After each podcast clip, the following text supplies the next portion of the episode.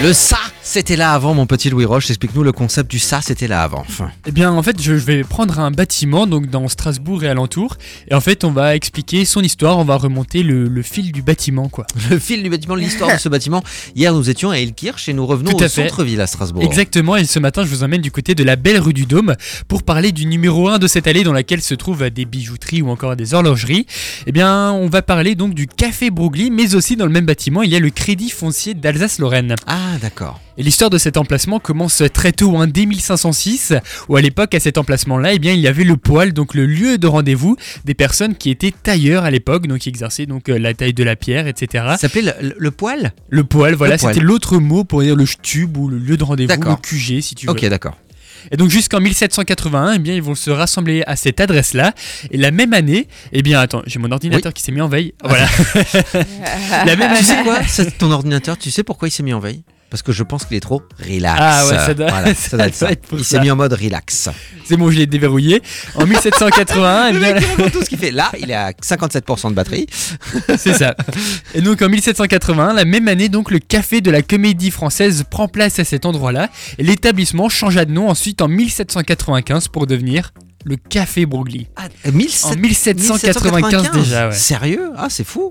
Et donc ce lieu de rencontre de la bonne société euh, strasbourgeoise connu à un moment très compliqué, hein, c'est l'année 1870 et les bombardements qui l'avaient détruit en quasi-totalité. Et c'est qu'en 1872 donc que l'immeuble va être reconstruit sous l'égide donc du Crédit Foncier d'Alsace-Lorraine, qui a donc été influencé à l'époque par l'architecture parisienne et a donc construit cet édifice-là. Et donc c'est la même année, hein, une plaque qui est, qui est située dans le vestibule d'entrée nous informe que le Crédit Foncier et communal d'Alsace et de Lorraine a été fondé en 1872.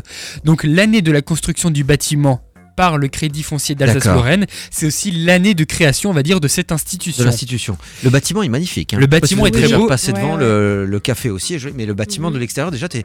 Waouh Ouais, bah, si- qui est influencé donc, euh, comme je l'ai dit, par l'architecture parisienne. C'est vrai, c'est vrai que ça fait penser donc aux rues euh, typiques de, de Paris, tout simplement. Oui. Qui a dit le prix du café aussi? Oh Ah, bah, C'est moi, c'est Prix moi. du café parisien également, j'ai envie de te dire. euh. Oh, c'est. Oh Voilà, continue, Louis. Et donc aujourd'hui, donc le siège social de la banque s'y trouve toujours et il y a également dans le bâtiment donc des notaires, des avocats et quelques familles. hein. Soulignant sa modernité, eh bien l'immeuble disposait déjà très tôt d'un ascenseur central qui est superbement intégré dans la cage de l'escalier qui reprend un peu donc ces éléments d'architecture parisienne tout simplement. Donc, il y, a- il y a un ascenseur au milieu du. C'est ça, du dans la cage d'escalier. Ok.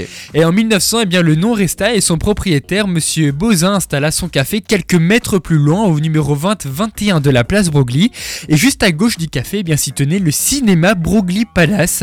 Et en 1968, eh bien, cet immeuble fut remplacé et l'activité cessa. Donc l'immeuble de du cinéma. Et il aura fallu Donc, attendre des avait, il y avait années. un cinéma là ou, Juste à la, sur la gauche, non, Ah ouais. sur la gauche Ouais, du juste à café. côté quoi. C'est Voilà. hein.